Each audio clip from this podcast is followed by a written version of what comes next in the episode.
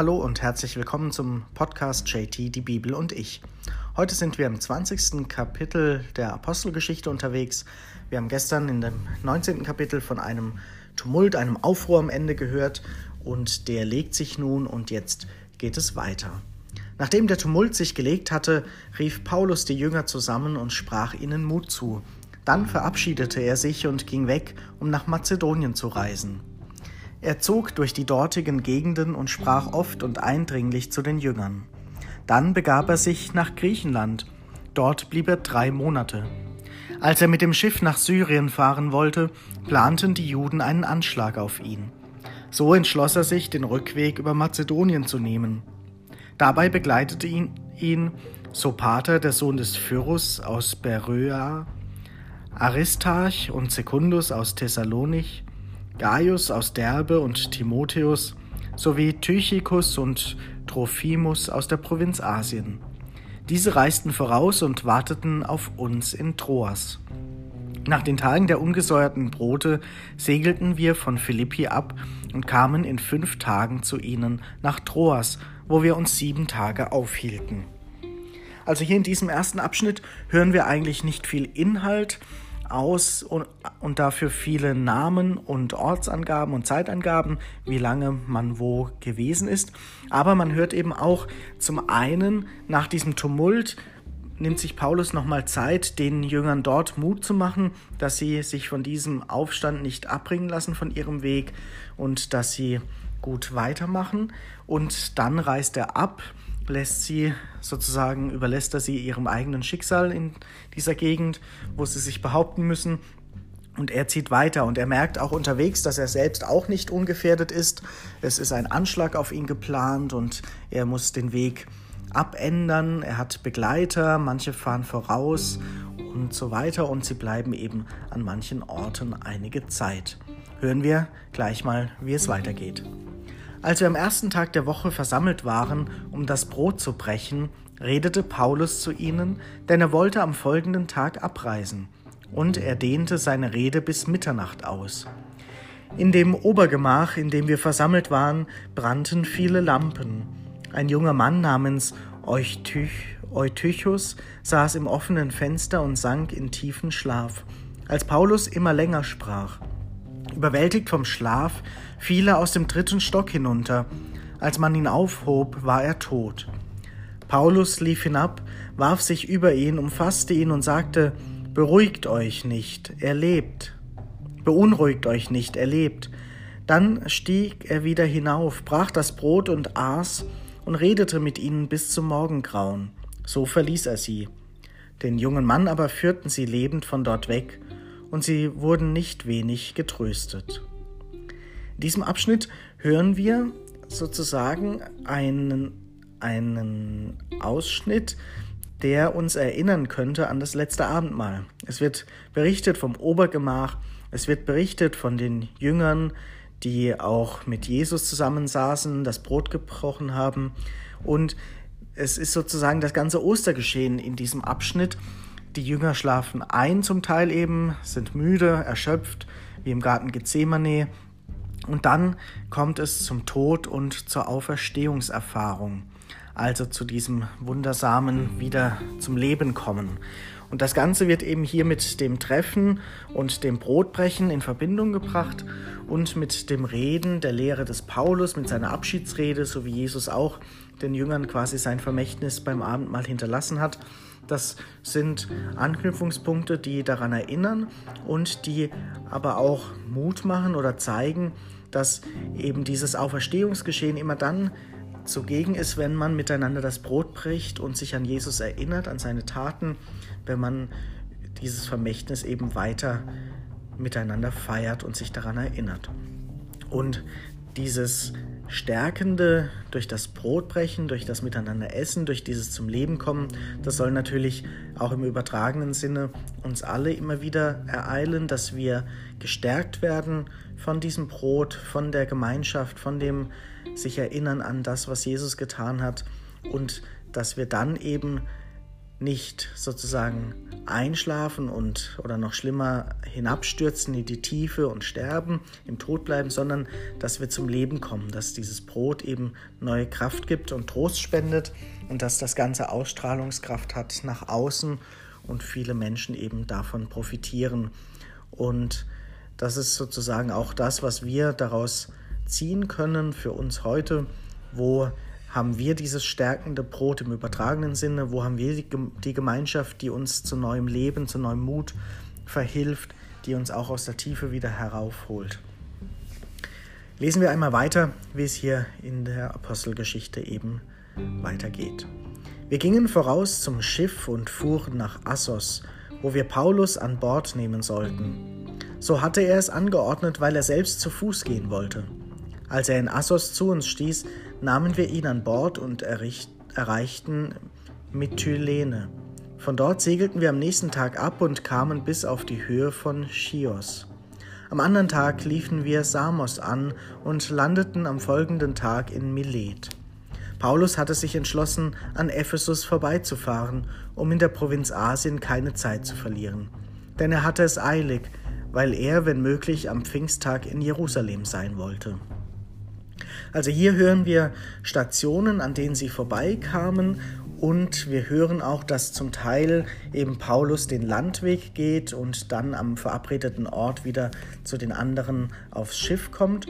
Und wir hören eben auch, dass Paulus es eilig hat, dass er jetzt eben nicht viel Zeit verlieren will, weil er am Pfingsten in Jerusalem sein will. Also es jährt sich eben dieses Ereignis, wo die Jünger bestärkt worden sind, wo sie Kraft geschöpft haben, wo sie dann aufgebrochen sind in alle Welt. Und es ist sozusagen wie ein Ritual vielleicht gewesen oder wie ein sich wiedersehen wollen, ein Zusammenkommen eben an diesem Tag in Jerusalem, dort wo alles begonnen hatte. Und vielleicht kennen auch wir solche Rituale, dass wir eben nicht nur am Geburtstag, sondern vielleicht auch zu ganz bestimmten Tagen oder Zeiten an bestimmten Orten sein wollen. Also zum Beispiel Jugendgruppen, die jedes Jahr zur gleichen Zeit nach Tessé fahren oder ähm, Ferienlager oder sonstige Ereignisse im privaten Bereich, vielleicht Familientreffen oder sonstige Dinge, traditionsreiche Treffen im Freundeskreis, ähm, immer an einem bestimmten Wochenende oder oder oder. Es hat eben etwas, wo man sich drauf freuen kann, wo man drauf hinfiebern kann, wo man aber dann eben auch gewisse Dinge so ordnen muss, damit das möglich ist. Und das hören wir ja auch, dass Paulus es eilig hat, er will keine Zeit verlieren, hat jetzt keine Zeit in der Gemeinde in Ephesus vorbeizuschauen, weil er eben nach Jerusalem will. Wir lesen mal weiter. Von Milet aus schickte er jemanden nach Ephesus und ließ die Ältesten der Gemeinde zu sich rufen. Als sie bei ihm eingetroffen waren, sagte er, Ihr wisst, wie ich vom ersten Tag an, seit ich die Provinz Asien betreten habe, die ganze Zeit in eurer Mitte war, und wie ich dem Herrn in aller Demut diente, unter Tränen und vielen Prüfungen, die ich durch die Nachstellungen der Juden erlitten habe, wie ich nichts verschwiegen habe von dem, was heilsam ist ich habe es euch verkündet und habe euch gelehrt, öffentlich und in den Häusern. Ich habe vor Juden und Griechen Zeugnis abgelegt für die Umkehr zu Gott und den Glauben an Jesus, unseren Herrn. Und siehe, nun ziehe ich gebunden durch den Geist nach Jerusalem, und ich weiß nicht, was dort mit mir geschehen wird. Jedoch bezeugt mir der Heilige Geist von Stadt zu Stadt, dass Fesseln und Drangsale auf mich warten. Aber ich will mit keinem Wort mein Leben wichtig nehmen, wenn ich nur meinen Lauf vollende und den Dienst erfülle, der mir von Jesus dem Herrn übertragen wurde, das Evangelium von der Gnade Gottes zu bezeugen. Und siehe, ich weiß, dass ihr mich nicht mehr von Angesicht sehen werdet, ihr alle, zu denen ich gekommen bin und denen ich das Reich verkündet habe. Darum bezeuge ich euch am heutigen Tag, ich bin rein vom Blut aller, denn ich habe mich der Pflicht nicht entzogen, euch den ganzen Ratschluss Gottes zu verkünden. Gebt Acht auf euch und auf die ganze Herde, in der euch der Heilige Geist zu Vorstehern bestellt hat, damit ihr als Hirten für die Kirche des Herrn sorgt, die er sich durch sein eigenes Blut erworben hat. Ich weiß, nach meinem Weggang werden reißende Wölfe bei euch eindringen und die Herde nicht schonen, und selbst aus eurer Mitte werden Männer auftreten, die mit ihren falschen Reden die Jünger auf ihre Seite ziehen. Seid also wachsam und denkt daran, dass ich drei Jahre lang Tag und Nacht nicht aufgehört habe, unter Tränen jeden Einzelnen zu ermahnen. Und jetzt vertraue ich euch Gott und dem Wort seiner Gnade an, das die Kraft hat, aufzubauen und das Erbe in der Gemeinschaft der Geheiligten zu verleihen. Silber oder Gold oder Kleider habe ich von keinem verlangt. Ihr wisst selbst, dass für meinen Unterhalt und den meiner Begleiter diese Hände hier gearbeitet haben. In allem habe ich euch gezeigt, dass man sich auf diese Weise abmühen und sich der Schwachen annehmen soll, in Erinnerung an die Worte Jesu des Herrn, der selbst gesagt hat, Geben ist seliger als nehmen. Nach diesen Worten kniete er nieder und betete mit ihnen allen. Und alle brachen in lautes Weinen aus, fielen Paulus um den Hals und küssten ihn. Am meisten schmerzte sie sein Wort, sie würden ihn nicht mehr von Angesicht sehen. Dann begleiteten sie ihn zum Schiff. Mit dieser dramatischen Situation endet dieses 20. Kapitel und es ist ja eine Abschiedsrede, die auch erinnert an die Abschiedsreden Jesu, an diese Passagen in den Evangelien, wo er sich von seinen Jüngern verabschiedet, wo auch die bestürzt sind, wo er auch ein Vermächtnis hinterlässt, einen Auftrag an sie und so ähnlich tut es jetzt Paulus. Er spürt vielleicht, dass in Jerusalem es nicht nur ein freudiges Wiedersehen ist mit anderen, sondern dass ihn vielleicht ein ähnliches Schicksal erwartet wie Jesus, dass auch er vielleicht für seinen Glauben sterben muss und dass er eben nicht weiß, wie die Situation in Jerusalem jetzt ist, wenn er dorthin kommt, ob es dort gut ist oder brenzlig. Vielleicht hat er etwas mitbekommen, das wissen wir nicht genau, aber es ist so, er spürt es und ahnt es, dass er eben nicht wieder zurückkommt nach Ephesus und dort in die Gemeinden und er eben denen diese Rede mitteilen lässt, diese Abschiedsrede und diese Ermutigung und dieser Rückblick, dass er zum einen unermüdlich gelehrt hat, dass er fast alles versucht hat, diesen Auftrag Jesu zu erfüllen und dass er die Menschen ermutigt, weiterzumachen. Auch wenn jetzt nach ihm andere kommen, die sie wieder verwirren wollen, sie sollen beständig bleiben in dem, was sie jetzt gelernt und aufgenommen, angenommen haben, das, was sie glauben, weitertragen und sich eben nicht abbringen lassen von anderen sogenannten falschen Propheten oder wie es hier heißt, reißenden Wölfen. Damit spielt er an an Worte von Jesus, wie er es auch den Jüngern gesagt hat. Und er ermahnt sie oder gibt ihnen mit, macht ihnen Mut, dass sie gute Hirten sein sollen für die Herde, für die Kirche, für die Gemeinden, für die Heiligen, wie es genannt wird, die dort eben zusammengekommen sind als gläubige Christen.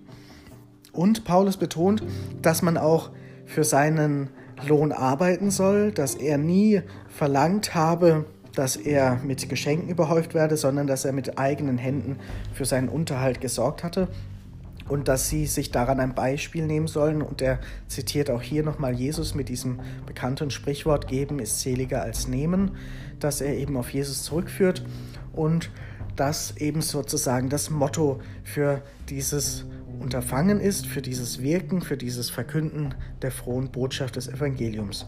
Und dann gibt es eben diese ja, bewegende Szene, diese dramatische Szene, dass die Menschen weinen und klagen und ihn umarmen und sich von ihm verabschieden, weil er eben sagt, dass sie ihn nicht mehr von Angesicht sehen werden.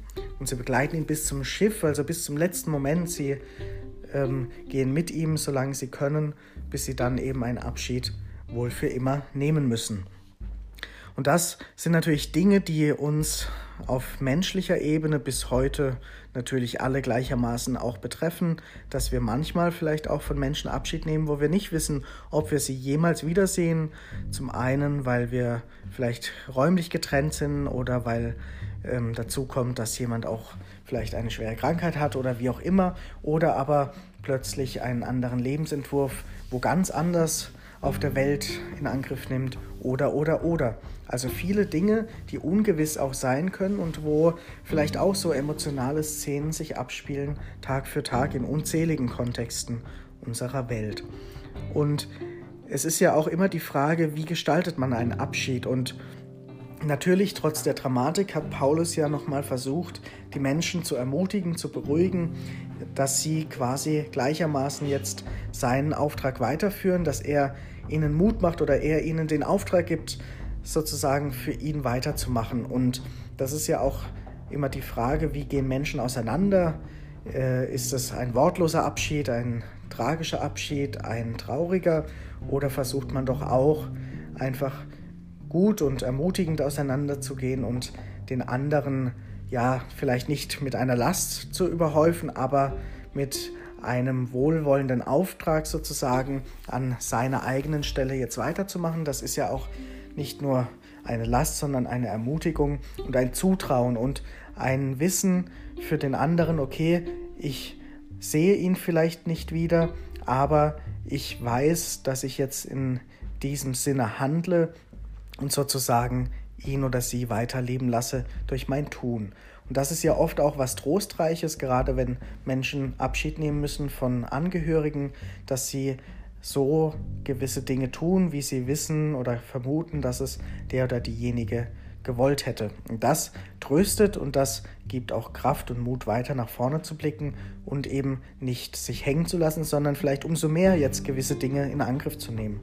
Und das, wenn das gelingt, sind Abschiede ja dann auch, ja, in Anführungszeichen fruchtbar oder gewinnbringend für den Inhalt, der weitergehen soll, auch wenn natürlich große Tragik in Abschieden immer auch steckt. Mit diesen Gedanken endet dieses Kapitel hier und wir hören dann morgen, wie es weitergeht.